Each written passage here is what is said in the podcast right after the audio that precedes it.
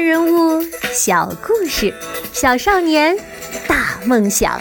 欢迎来到童老师课堂的《奇葩名人录》。你好，我是童老师。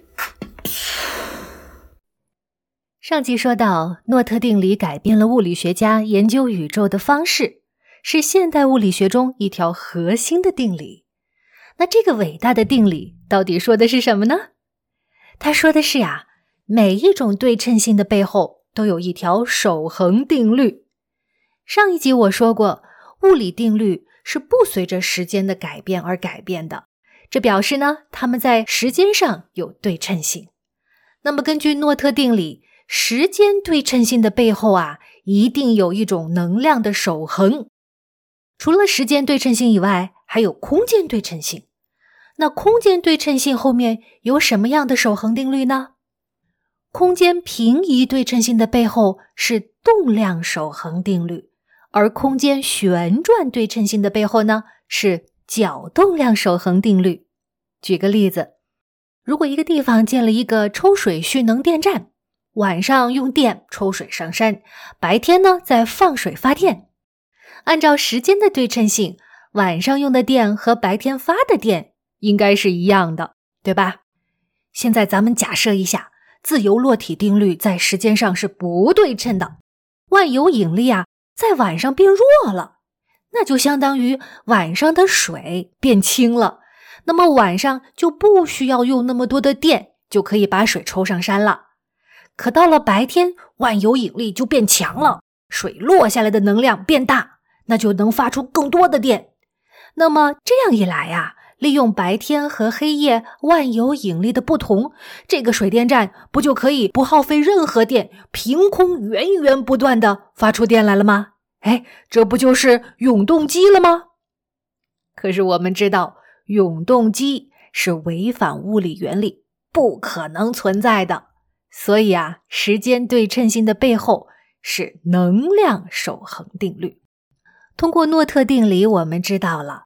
在物理学中研究的种种守恒的物理量，本质上都是某种对称性的体现。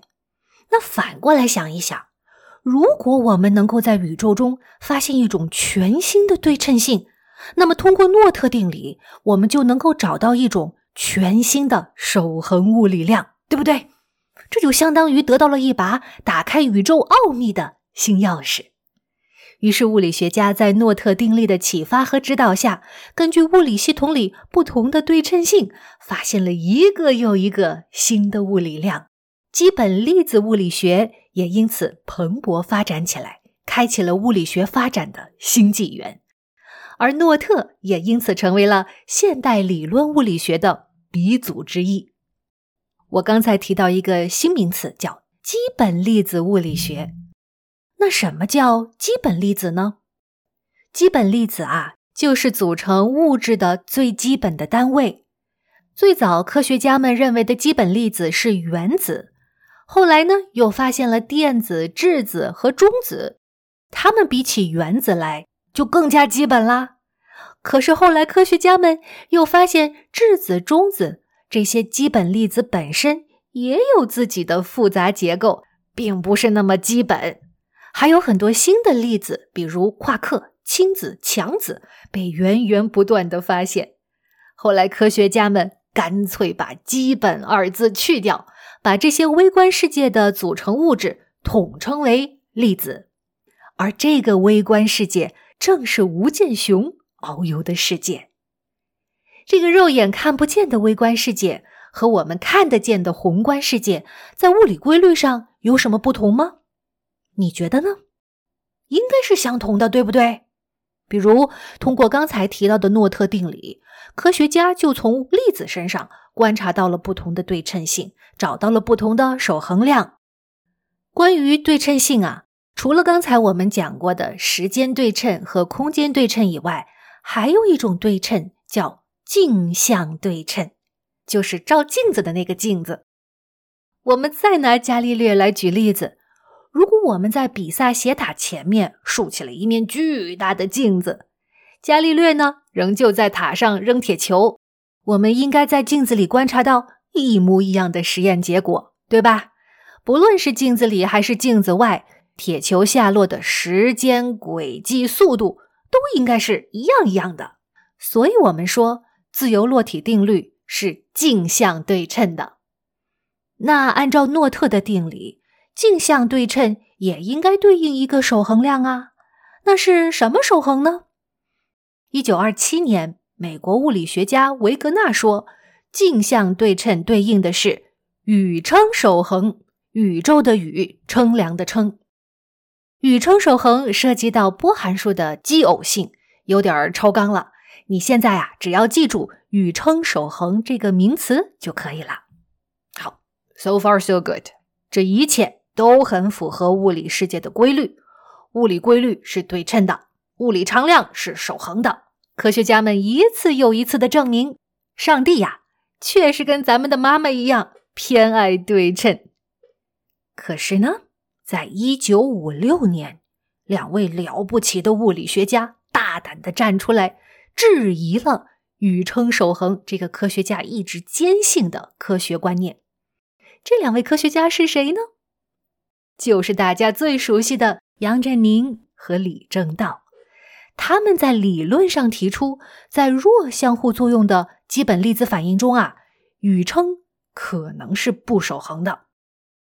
其实，杨振宁和李政道并不是第一个质疑宇称守恒的科学家。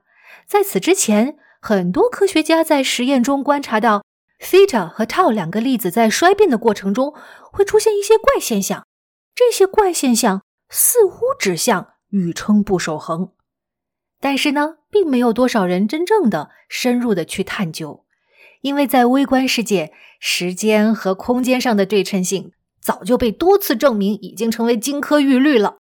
于是呢，人们自然而然的假定，其他类型的对称也应该是毋庸置疑的。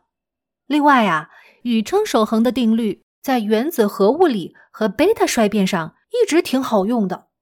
所以，在这个时候，谁要是提出宇称不守恒的想法，会立刻遭到强烈的反对、质疑和嘲笑。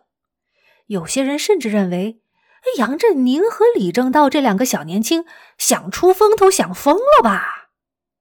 宇称不守恒到底是怎么回事呢？上帝真的允许物理规律不对称吗？这些问题呀，咱们下节课再聊。不过，我不允许你不知道，童老师的财商课和英文精品课，随时邀请你来收听。购课请加“童老师课堂六”为好友，就是“童老师课堂”这五个字的汉语拼音加上数字六。我们下一集再接着说吴建雄的人生故事。